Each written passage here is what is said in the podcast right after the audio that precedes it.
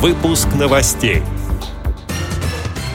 Инвалиды по зрению Кабардино-Балкарской региональной организации ВОЗ побывали на экскурсии в районе Приэльбрусья.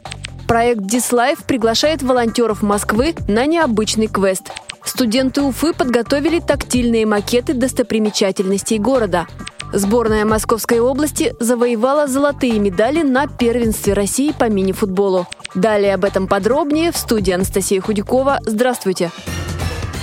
Более 50 инвалидов по зрению Кабардино-Балкарской региональной организации ВОЗ побывали на экскурсии в районе Приэльбрусья.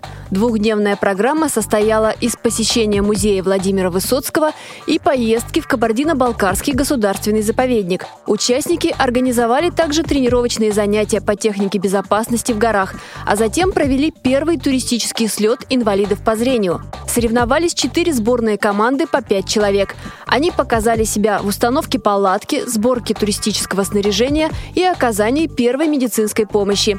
Победила команда представителей Баксанской и Урванской местных организаций ВОЗ.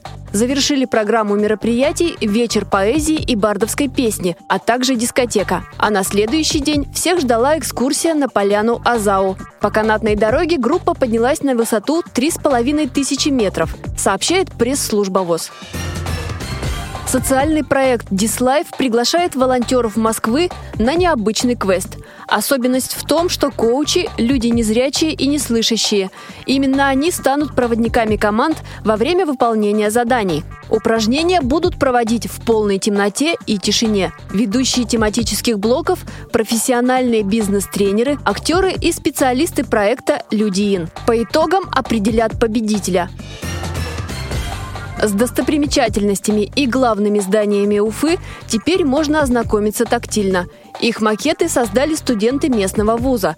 В коллекции башкирский театр, мечеть, банк, музей, ипподром и многое другое. Макеты в сто раз меньше оригиналов, но в точности повторяют постройки. Студенты-дизайнеры используют разные материалы – бумагу, дерево, пластик и металл. Для воплощения проекта они выиграли несколько грантов и до конца года создадут еще около 20 таких объектов, сообщает телеканал ОТР.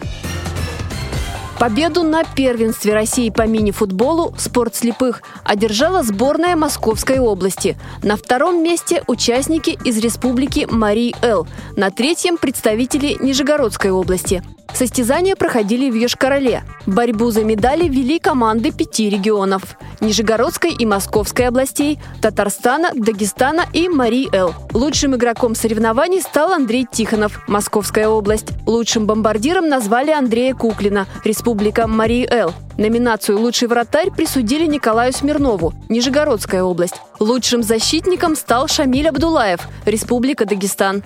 Эти и другие новости вы можете найти на сайте Радио ВОЗ. Мы будем рады рассказать о событиях в вашем регионе. Пишите нам по адресу новости собака ру. Всего доброго и до встречи!